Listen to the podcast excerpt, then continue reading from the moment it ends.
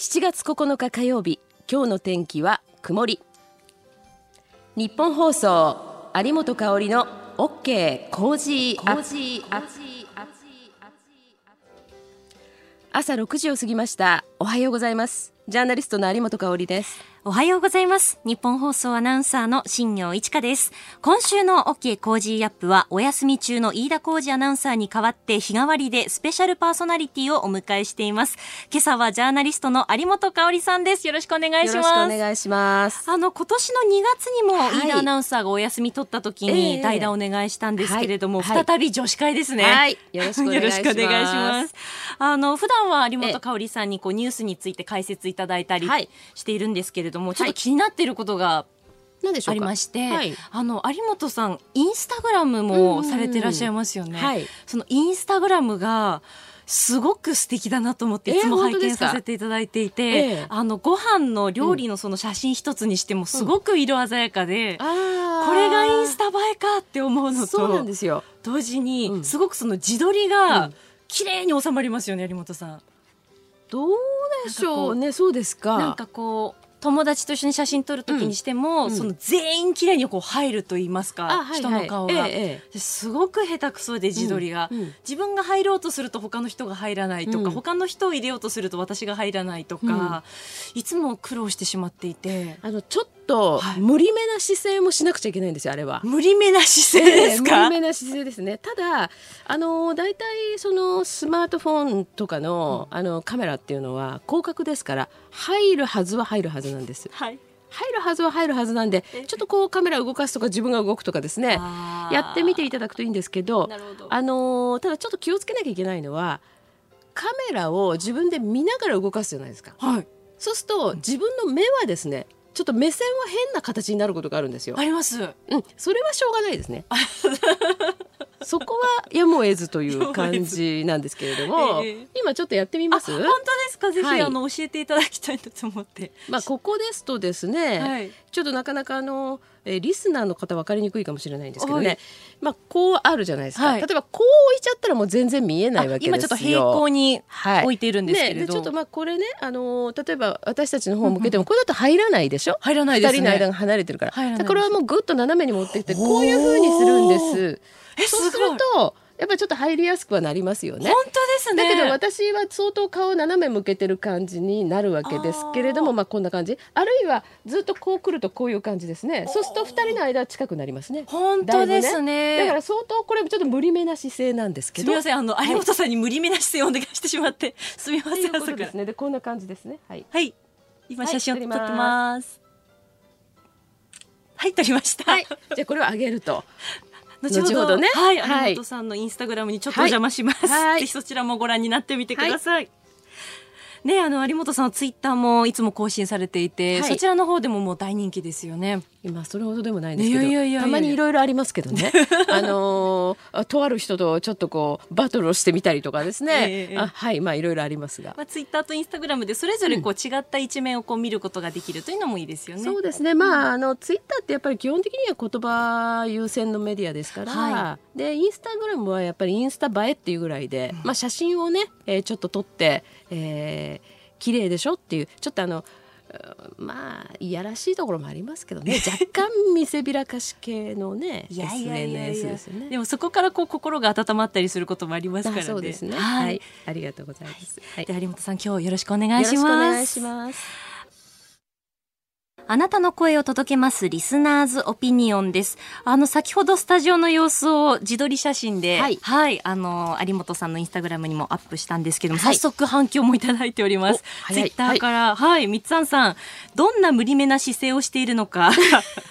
一位目線も欲しいですというふうにいただきましたけれども、はい、いや、あの、やっぱ自撮りってそういうこう、ちょっとした我慢じゃないですけどそうですね。そういうのも大切、ね、あのこれちょうどですから私がなんか体をひねって、はい、ね、要するに上半身をぐるっとひねって後ろを向いているっていう感じで撮ってるわけですよね。はい、でその私のちょうど背後に、えー、新業さんがいらっしゃるっていう形ですから、私としては体をこうひねっているという感じなんですけれどもね。うん、そしてあのランナーさんからもいただきました、はい、おはようございます。確かに有本さんのインスタは綺麗でバランスのいい食べたくなる、えー、食べたくなるようなお料理、はい、いつも拝見させていただいています。はい、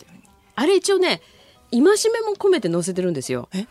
あのまあ私常時軽くダイエット中なつもりなんですけど、はい、こうちゃんと野菜を取ってるかなとか。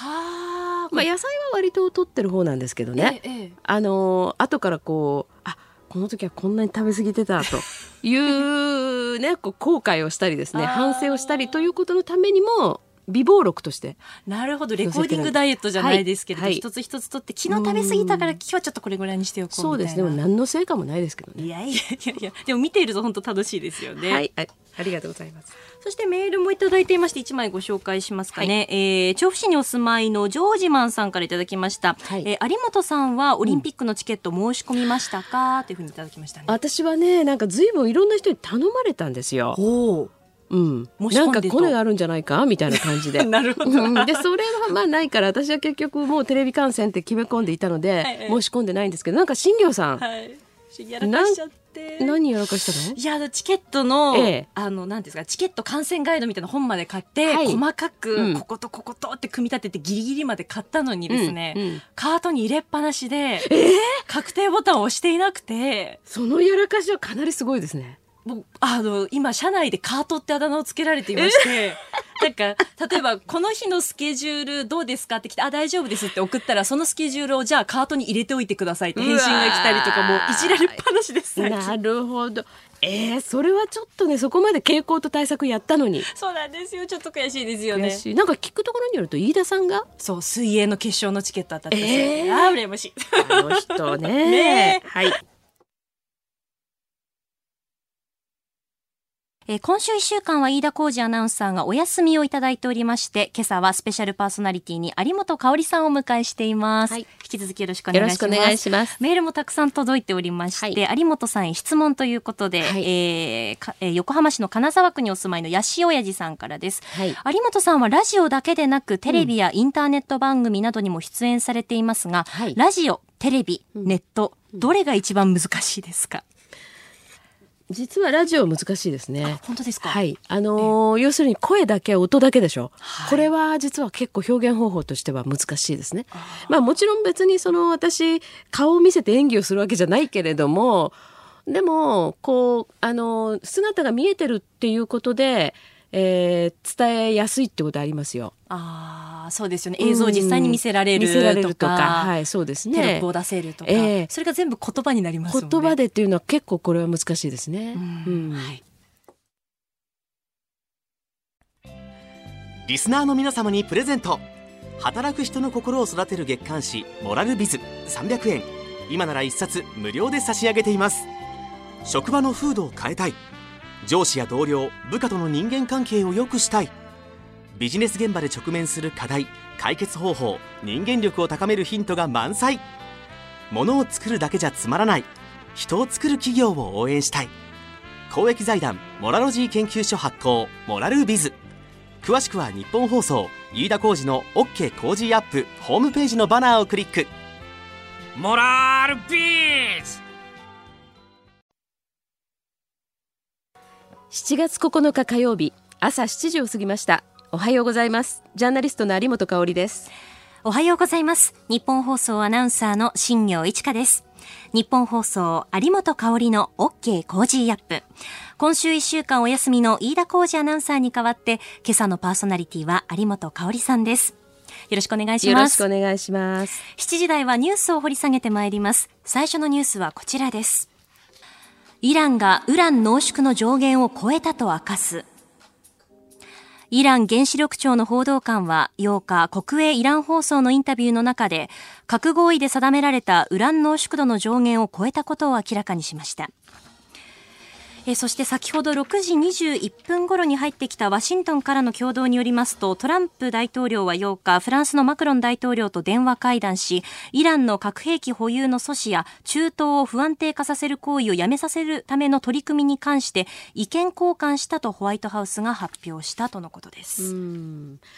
あのただこれは一応その核合意の規定を上回る量のそのまああのというふうなことのようですけれどもね、はい、しかしその核兵器にはまだ遠く及ばない程度のその濃縮だろうという。核兵器は90%以上、ね、はい、なんですけれどもね。ただやっぱりやおらこれでちょっと情勢が不透明感を増しますよね。うん。まあ、もちろんヨーロッパはね非常に激しく反応するということもありますしそれからこうなってくるとねだんだん例えば周辺諸国ね、まあ、イスラエルやなんかを含めた周辺諸国も反応してくるだろうということがあります。だけどまあイランはやっぱりアメリカに向けたねなんかこう一つのまあ、ポーズっていうんでしょうかねそういう要素は非常に強いと思いますね。うんまたあのイランの要求が満たされなければ、さらにこう60日後に核合意のさらなる履行停止に踏み切るというふうなそういう考えも明らかにしている。なるほどね。あのやっぱりねこれは非常に私たちにとっても大変な問題でね、ええ、あのまあ、イランからはそれほど多くの原油を今日本は輸入してませんけれども、え、先日安倍総理があのイランにねえー、まあこの中を取り持つではないんですけれども、まあ、そういう目的も含めていきましたがでもイランの原油っていうのはやっぱりそれこそね日本の戦後復興を支えたあ原油ですしね、はい、まあ、資源としては非常に実は質がいいと言われてるんですよ。ですから今後本来は日本はイランともっと取引をしたい。でイランからの原因は少ないとはいうもののあのこの前ねタンカーが襲われた。ホルムズ海峡、はい、まあ、あそこを通ってくるその日本に来るね原油っていうのは圧倒的に多いわけですよね。ですからあのこの辺りのねやっぱり情勢がこう悪くなってくるというのは日本にとってはとても良くないニュースですね、はい、うん、このイランとアメリカの関係性がこれからどうなっていくのか、はい、ヨーロッパ諸国の立ち位置、うん、そしてロシアがどう反応するのかというのも気になってきます、ね。はい、そうですね。それがやっぱり日本にどう影響するかっていうことで言うと今申し上げましたように、まあ、日本の景気に影響しますよね。はい。それからもう一つはね、アメリカがやっぱりこの中東イランの問題に結構まあ、かかずら合わなきゃいけないって話になってくると北朝鮮への対応どうなるんだってことにもなります。ですから日本には非常に実は関連の深いニュースですね。はい。関連してメールもいただいています。はい、えー、相模原市にお住まいの55歳の方、のりぞうさんから、うん、えー、昨日東京原油市場で原油の先物価格が上昇しました。はい、今後アメリカとイランの関係が深刻化していくと、日本にはどのような影響がありますか、はい、リーマンショック級の事態になる可能性はありますか？ということで。まあ可能性ゼロとは言い切れないけれども、そのリーマンショック級ってね、まあ政府がそこで、えー、言っちゃってるから、はい、あれなんですけど私はほら花から増税やめちゃえっていう派だから。ね、中東これだけねやっぱり不透明感増していてで世界中やっぱりずっとこう利下げ傾向じゃないですか、ね、なんで日本増税するのよっていうことをやっぱ強くより強く言いたいですね今回のこのイランの件もそうですし海外のそのいろんな関係性っていうのが動いている時点で、うん、結構不安定なんですよね今状態は。不安定だしあの今後世界経済やっぱりあのいろんな意味で悪くなっていくっていう可能性が高いから日本踏ん張らないといけないんですよ。はい、はい、それと日本もねやっぱり周辺諸国との間での緊張っていうのは高まってますからね。だから経済はしっかりしてないといけないっていうことありますね。はい、うん。おはようニュースネットワーク。東京有楽町日本放送キーステーションに全国のラジオ局21局を結んでお届けしますおはようございます。ジャーナリストの有本香里です。おはようございます。日本放送アナウンサーの新業一華です。今週は飯田浩二アナウンサーがお休みです。スペシャルパーソナリティジャーナリストの有本香里さんとこの時間にニュースを取り上げてまいります。まずはこちらです。韓国のムン・ジェイン大統領、日本の対韓国輸出規制について撤回を要請。韓国のムン・ジェイン大統領は8日、大統領府で開いた会議の中で、日本の対韓国輸出規制について、日本側の措置撤回と両国間の誠意ある協議を促すと語りました。輸出規制の撤回要請はこれまで閣僚が主張してきましたが、ムン・ジェイン大統領が直接言及したのは初めてのことです。またムン・ジェイン大統領は韓国企業に実際に被害が及べば我が政府も必要な対応を取らざるを得ないとも述べたとのことです。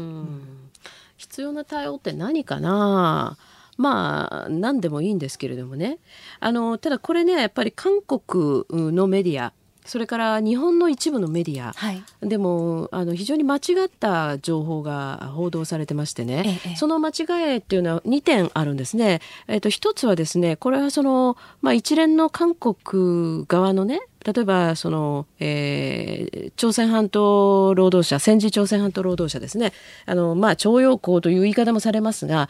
これに対する対応これへのまあ報復措置だという言い方がされているんですね。はい、でまあ無論ねそのこのいわゆる徴用工問題とか一ずっとここのところのね韓国側から日本に対する、まあ、ちょっと信じられないようなことたくさんありましたよね。レーダー照射とかね。うん、まあ、こういうことに対して日本側がある種の報復をしたという見方はもちろんできるし、はい、それは国民感情としてもまあそうかなと思える人があのアンケートで大半だってことはあるんだけれどもそうじゃなくて、はい、これむしろ安全保障上の非常に問題があるということに対する対応なんですよね。はい、であのこれ政権幹部が、えー、自民党のあの萩生田幹事長代行ですね、はい、萩生田さんがあのテレビ番組でね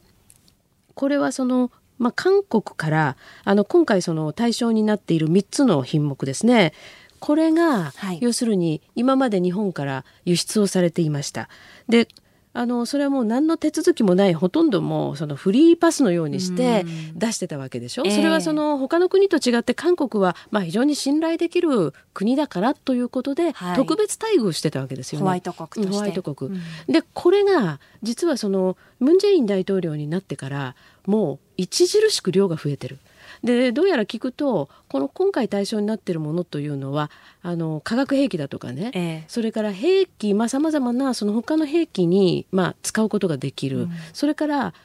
まあ、賞味期限という言い方がいいのかわからないけれども劣化が非常に早いそうなんですよね、はい、だから貯めておけないんですよ。であるにもかかわらず非常に多い時はですね3年分ぐらい？3年分、うん、はあ、に相当するぐらいの量をバンバン輸入してたらしいですよ。えそれでちょっとその行き先がねわからないという状況があって、うん、で日本側はずっと長くウォッチしてたそうですね。はい、でこれが約半年ぐらい前にこれはちょっとまずいんじゃないかというようなことでそれで向こうに韓国側に回答を求めたわけです。一体これ行き先どうなってんですかと。えその回答を G20 までには出してねと。言ってたものが来なかった、うん、これに対して対応したんですね。でその萩生田さんが言ったのは、まあ、ひょっとするとねこう北朝鮮に流れてんじゃないかとかいろんな懸念がありますよねと。だそうなってくると、はい、まあ、制裁破りであると同時にやっぱり日本にとってはもうあの安全保障上の脅威に直結しますからこれはやっぱり黙ってられないっていうことが大きいわけですよ。はいだからまあそういうことが一つとねそのまあ単に報復っていうことだけじゃなくて安全保障上の脅威が多いよ大きいよってこととね。それからやっぱり韓国と日本っていうのは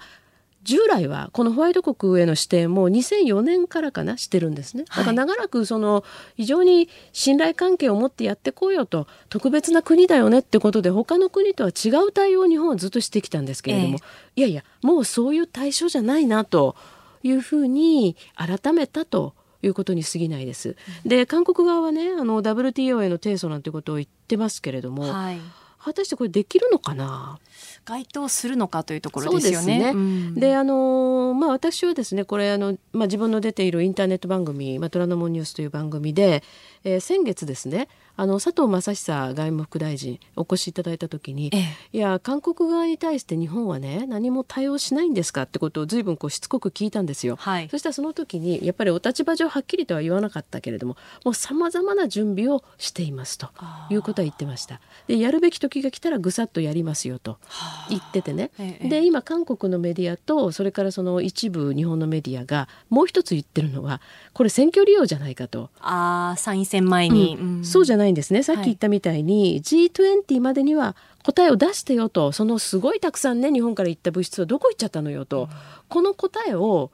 無視してるわけですよ、はい、回答をしないわけです、だからそれじゃっていうことで、えーまあ、日本側がこの措置に乗り出したとこういうことですね、うん、今までこれまでこう韓国に対しては丁寧な無視っていうふうなこう、えー、ね、言われ方がされてましたけれどね、はいうん、まあ、やっぱりちょっと積極的にそれはその丁寧な無視っていうのは要するに韓国側の度重なる暴挙に対してどうするかってことなんだけれども、うん、それよりももっと超えたやっぱり安全保障上の脅威があるそして韓国側のその回答もしてこないということに対してはねとてもやっぱり信頼に足る状況じゃないから今までの特別にひいきしてたんだけれどもそれやめましょうということですね。はい、でその世界中あの例えば G20 で言われたようにですね公正公平な、えー、自由な自由貿易をもっと促進していこうというのに逆行するんじゃないかって言ってる人がいるけど、うそうじゃありませんよ。他の国にとってみればえなんで韓国だけ特別待遇してるのずるいじゃない今まで思ってたものを普通に戻すだけの話ですからね。はい、はいはい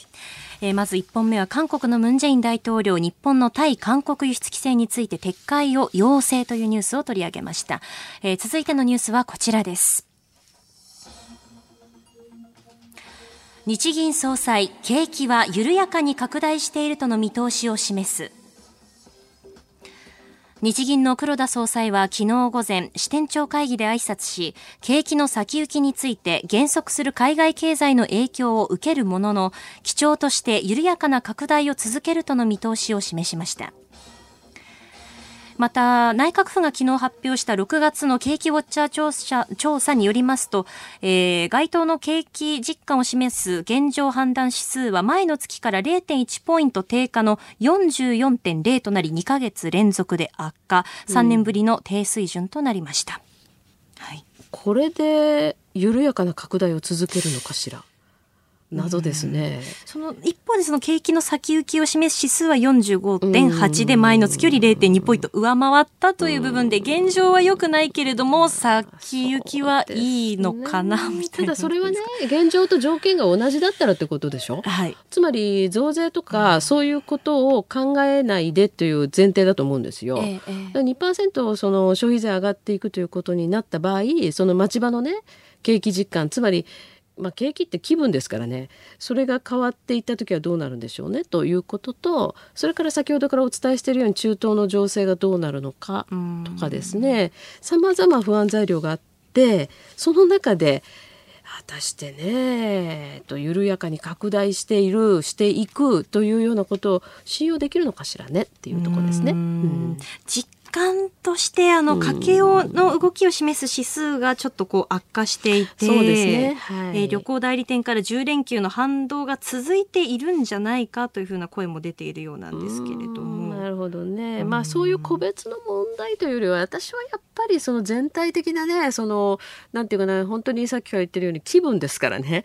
あのやっぱり先自分たちの先行きというものに対してまだまだ確信が持ち得て、えー、持ちち得る状況じゃないっていうことですよね。うん実感として景気がいいかってこう聞かれた時に、はい、どうなんでしょうっていうそういうふうにやっぱり答える方っていうのは多いですよね。ね実感としてなかなかないっていう。そうですね。でやっぱりね今あの非常にね業種的にもこうまだらな部分があって、やっぱりあの業界によっては。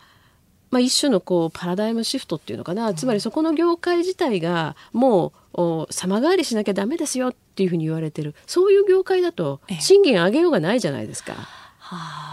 ねえ。え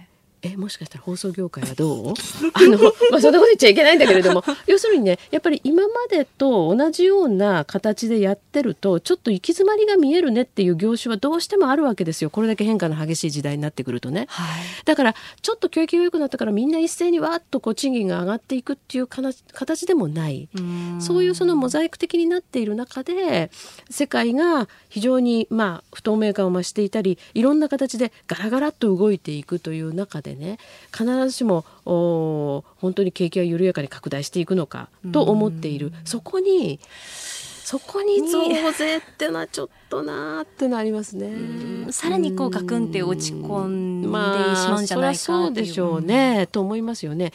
だから変な話だなと思いますけどね。うん。ちょっとね分かりづらい部分ありますよね。はい、はい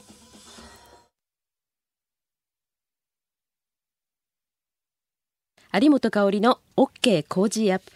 今朝はお休み中の飯田浩二アナウンサーに代わってジャーナリストの有本香里がお送りしています。引き続きよろしくお願いします。この時間は教えてニュースキーワード。今朝取り上げるのはこちらです。働き方改革管理職にしわ寄せ人材紹介会社経営者 JP が行った意識調査によりますと、4月に施行された働き方改革関連法に対し、部長職の29.3%が経営陣管理職の労働時間が長くなっていると感じていることが分かりました。中間管理職などの業務のしわ寄せが来ている実態が浮き彫りになった形です。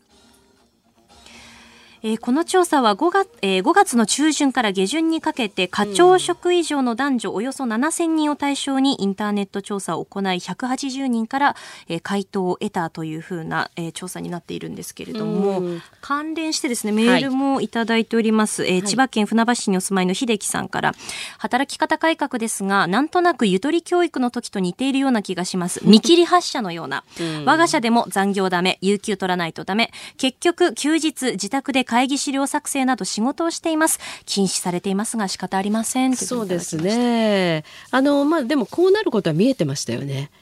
でそのまあ、この調査はね、はい、あのまあ、課長職以上といってもそれぞれ会社によって随分その課長職の人が負っているその例えば部下の数がどれだけいるかとかですね、随分違いはあると思うんですけれども、でもその中間管理職の人たちに負荷がかかるだろうっていうことは、まあ、予想はされていましたね。でも飯田さんはちゃんとお休み取ってるってことは 日本放送はうまくいってるってこと？ですかね。確かに、今週飯田アナウンサーお休みですからね。でも飯田さんがお休みの間は、はい、新業さんちょっとかなり負荷がかかってますよね。ちょちょっとそうですね。ね。はい、はいうんなんかその働き方改革っていう言葉はすごく浸透している気はするんですけど、うん、一方で何のためにこう改革するんだったっけなみたいなそのな中身の部分がこうすっぽり抜けちゃってるような気がしますよね。そ、ね、れとやっぱりそのさっきのねお休みの日に会議資料を作るとかってありましたけど、やっぱり日本のね特有のこの働き方というよりこの仕事のあり方っていうのかな、はい、それが変わらないと。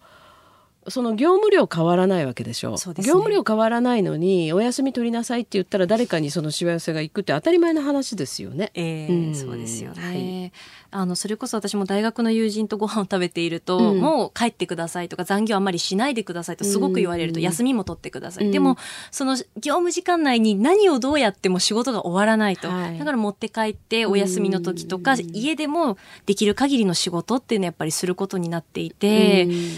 結果そんなに変わってないんじゃないか労働時間総労働時間としては変わってないってことですよね、えー、だから仕事の量がどうしてそういうふうになってしまってるのかっていうことで業務そのものの効率化っていうことにやっぱり本格的に取り組むべきなんですね。それぞれの企業がね、ええ、例えば会議資料ってそんなにいるんですかって話なのよね、うん、昔からこれ言われてるんだけれども、はい、まあ多いよねまだね。あいろんなかあの企業関係の方々とやっぱりミーティングしたりとかあるいは役所もそうですけど、はい、こんなにこの資料いた？い必要だった？っていうのは結構ありますよね。会議のための会議とかあったりしますよね。うん、だから会議をやるための仕事っていうのがもう非常に重くなっちゃってるとかですね。はい、うん、まあ昔と私会社員してた頃とあんまり変わってないような気がするけれども。そうですか。ええーなかなかその実態が追いつかないというか中身が伴ってこないですね。そうですね。はい、はいえー、この時間は働き方改革管理職にしわ寄せというニュースキーワードを取り上げました。うん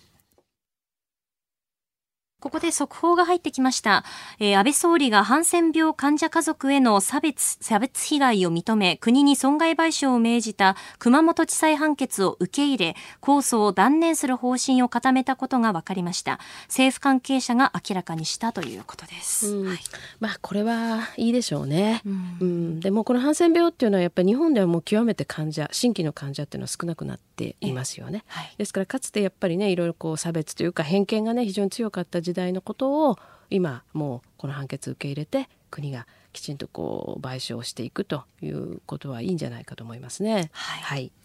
えー、そしてニュースに対するご意見などもメールでいただいております。はい、えー、大和市にあ東大和市にお住まいの正吾さんからいただきました。えー、今回の参院選の立候補者の女性の割合が28.1%と過去最高だそうですが、女性の立場から見て、はい、もっと女性議員は増やした方がいいと思われますか？というふうにいただきました。うんとね、まあ私はこんなこと言うとちょっと嫌われるかもしれませんけど、あえて言うとどっちでもいいって感じかな。あの意外と今回ね女性候補が目立つように思ってたけれどもそうじゃなくて特定の人が目立ってるだけだったんだねっていう感じで3割ぐらいって案外少ないですよね、まだね。で、ね、まあ確かにね例えば今回参議院選挙ですけど衆議院でもまだ1割いないんじゃないかな。だからそれは少ないって言えば少ないけれどもやっぱりね新業さん思いません最近の国会見てても。その男女っていう属性というよりは、はい、やっぱり本当にね日本という国の進路これから進むべき方向ですね。あるいはその本当に今さっきからねお伝えしているように世界情勢も本当に音を立てるように動いてる中で、はい、やっぱり日本はどうあるべきなのか何をすべきかっていう議論をしてほしい。あるいはそのそれによってね政府側に入る人たちに関して言うならば、はい、そのための施策というのをやっぱりどんどん実行するっていうことをやってほしいわけで、えええ、女性だから男性だからってあんまり関係ないかなともうこれだけの時代になってくるとね。政策の中身の問題だっていうそうですね。で、まあ、もちろんねそのいろんな属性の人がいた方がいいけどちょっとねそればっかりにこだわるのはどうかなと思いますね。はいお休み中の飯田浩二アナウンサーに代わって私ジャーナリストの有本香里と日本放送アナウンサーの新業一華がお送りしています。続いてはここだけニューススクープアップなんですけれども、はい、いつもの飯田さんがこう張り切ってはい、はい、あの叫んでいるところでして。はいわかりました。昨日はあの須田さんちょっとドスが聞いていたんですけれども。はい、おじきバージョンね。おじきバージョンだったんですけれども、有本さんもよろしくお願いします、頑張ります。はい。それでは参ります。ここだけニューススクープアップをこの時間最後のニュースを。スクープアップ。香港のデモで6人が逮捕。香港から中国本土への容疑者引き渡しを可能にする逃亡犯条例の改正案をめぐり、香港の空論地区の繁華街で7日完全撤回を求める大規模デモが行われ、主催者発表で23万人以上が参加しました。このデモで公務執行妨害などの疑いで20歳から66歳の男女6人が逮捕されました。うんえー、主催者側の終了宣言後も道路を占拠して行進を続けた一部が警官隊と衝突したようなんですけれども、そうですね、まあここから先本当にどうなるんでしょうね。ねうんと思いますね。最初あの香港の中心部で行われたデモが、こうやってこう空論地区まで来たっていうのがこう、デモの動きというのが拡大しているっていうこと。そうですね。拡大してることとやっぱりそのまあ一番ねあの熱狂の山場みたいなものはちょっと終わったわけですよね。えー、終わったっていうかまああのそこは過ぎたというようなことになってきますね。はい、でこれからそのまあ G20 も終わってあの中国側はですね本格的にやっぱりそのデモに、えー、デモのそのまあ中心の人物たちあるいはその周辺の人たちに対して、うん、もうあの手この手で多分弾圧を強めてくるというふうに思いますね。うん、G20 前だからこそその撤回といいますか一回こうそうですね。まあ撤回というよりも、まあ延期してるに過ぎないですよね。まあはい、あのほ本当にこれやめるって言ったわけじゃ全然ないですからね。えー、はいえー、関連してメールもいただいておりますね。えっ、ー、と、埼玉県春日部市にお住まいの自営業の方、唐辛子さんからです。はい、えー、香港のデモが暴徒化してますが、中国の共産党のスパイがデモに潜り込んで過激な行動をしていると噂で聞きます。本当なんでしょうか？というのをいただきました。まあ、ただあれですよね、デモ側のその中心になったね、あの、若い人たちは、それを否定するような情報も出てますよね。あのもちろんね、えーと、そういう共産党側の人間がデモに潜り込んでいるという可能性は私は濃厚だと思いますけれども、はい、ただ今回ねあのちょっとこうなんていうかなえー、暴徒化というのか、うん、ちょっと荒れたっていう部分に関してはこれは必ずしもその人たちの工作によるものとは言えないようですよね。ただあのー、今ねその、まあ、これは実は2014年の雨傘革命の時も同じことを言われたんですけれども、はい、今回あの香港大学の調査によると香港の大学あの若者の75%が、ええ、自分は香港人であると。つまり中国人というアイデンティティじゃなくて、うん。香港人なんだっていうアイデンティティを持ってる人75%、はい、これ返還後で最高っていうね結果が出てるわけですよね。もうここですよとどのつまりは。やっぱりねその中国大陸からたくさんの人が来てもうそれは2000年代になったら全然珍しい光景じゃなかったわけですけれどもね。はい、でじゃあどんどん融合していくのかっていうとそうではない。で香港が例えば昔のような本当にあの中国大陸とは全然違う金の卵を産む鳥のような都市だったっていう今時代ではなくて、ええ、他の中国の都市も経済発展をしてるわけですよ。だから経済的には中国の一地方都市っていうような位置づけにもうだんだんなりつつあるんだけど結局中国側が何を狙ってるかといえば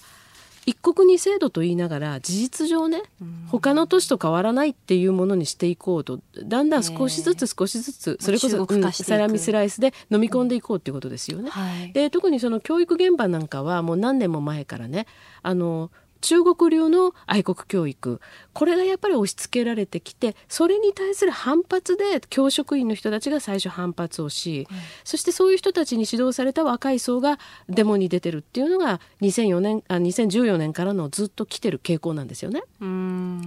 だからどんなに中国側が愛国教育を押し付けようとしても、はい、むしろ香港人だと中国人じゃないという意識が高まってる。でこれはね現象としては少し違うけれども、ええ、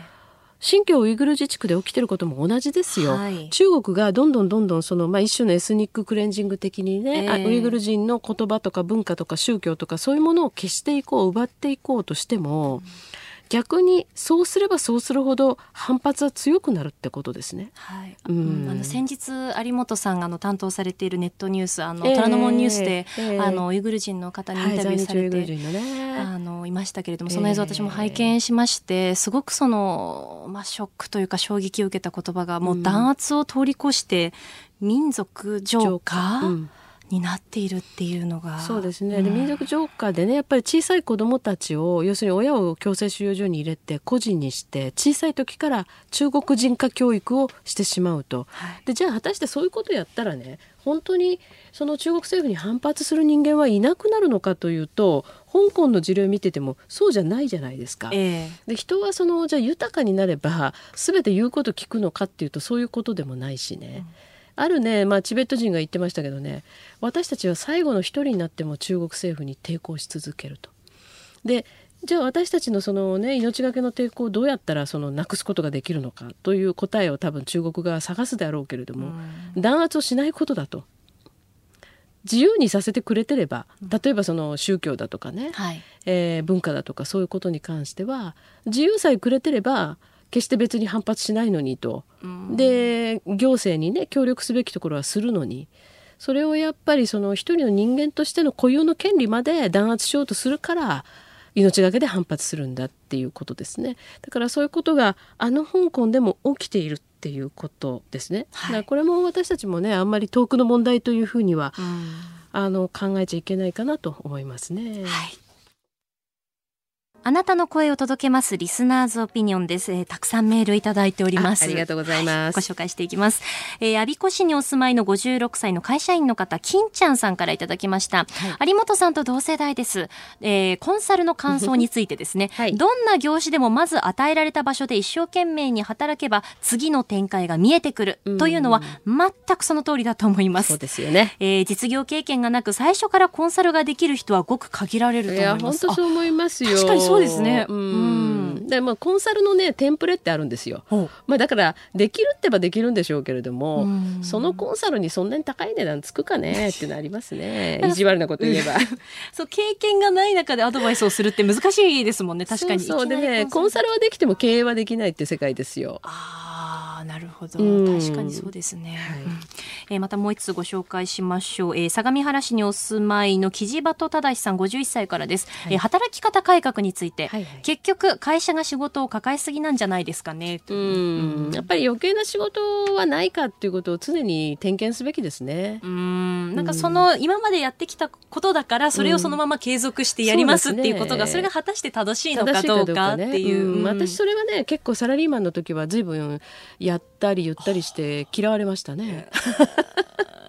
なかなかそう正論を言うと。いやね組織ってねやっぱりほっとくと本当にどんどんどんどんいろいろ余計な仕事を抱え込むんですよ、はい、だから捨てていかなきゃいけないんですけれどもね仕事をね、まあ、断捨離じゃないですけど捨てることも大切ですよね、うん、はい、でもう一通ご紹介しましょうか、はい、えー、市川市にお住まいの55歳うさぷーさんから、えー、毎週聞いているのに女性2人だけの放送新鮮な雰囲気ですね。ありがとうございます、えー、働き方改革ですが最近近くのショッピングモールもじわじわ閉店時間が早まっているのもそうなんでしょうかね、うん、だんだん慣れてはきましたが、えーと、夜の8時閉店にはちょっと面食らってます。なるほどね、うん、まあでもあのこれはね先進諸外国の中でも日本は本当にそのサービス業が夜までサービス業っていうかあのお店なんかね夜遅くまで空いてるのは当たり前っていうのはちょっと日本が特殊かなと思いますね。24時間営業とかもねありますからね。そうですね。はい、えー、たくさんのオピニオンありがとうございました。